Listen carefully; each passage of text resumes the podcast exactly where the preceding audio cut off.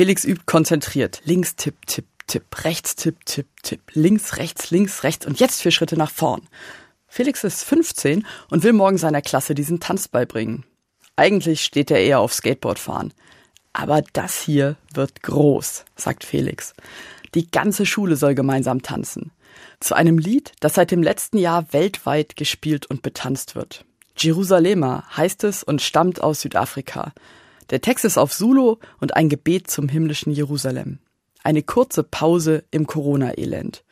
Jerusalema erinnert an einen spirituellen Ort, an eine Wirklichkeit, die es trotz Pandemie und weiterem Elend gibt. Gott wird abwischen alle unsere Tränen. Das ist die Hoffnung, die hier zum Klingen gebracht wird. Zu diesem Lied wurde rasch ein Tanz erfunden. Ein Tanz ohne Körperkontakt, mit Corona-konformem Abstand, der auch auf kleinem Raum funktioniert. Nach acht Takten steht man wieder an seinem Platz. Bei Felix sieht das inzwischen richtig lässig aus.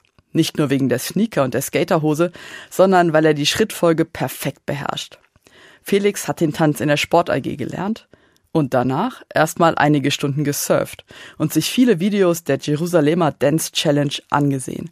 Feuerwehren, Polizistinnen, Schulen und Krankenhäuser aus der ganzen Welt haben Videos aufgenommen. Sogar seine Mutter ist im Netz dabei. Beim Diakonissenkrankenhaus in Kassel tanzt sie mit. Felix fühlt sich mit diesem Tanz mal wieder richtig lebendig. Eine erlaubte gemeinsame Aktion. Auch wenn er die Sprache nicht versteht, fühlt er, mit welcher Intensität hier gesungen und gebetet wird. Beschütze mich, begleite mich, lass mich nicht hier im Elend zurück. Und mit den Bewegungen und Rhythmen erfüllt sich das Gebet. Zumindest für einen Moment ist alles Elend vergessen.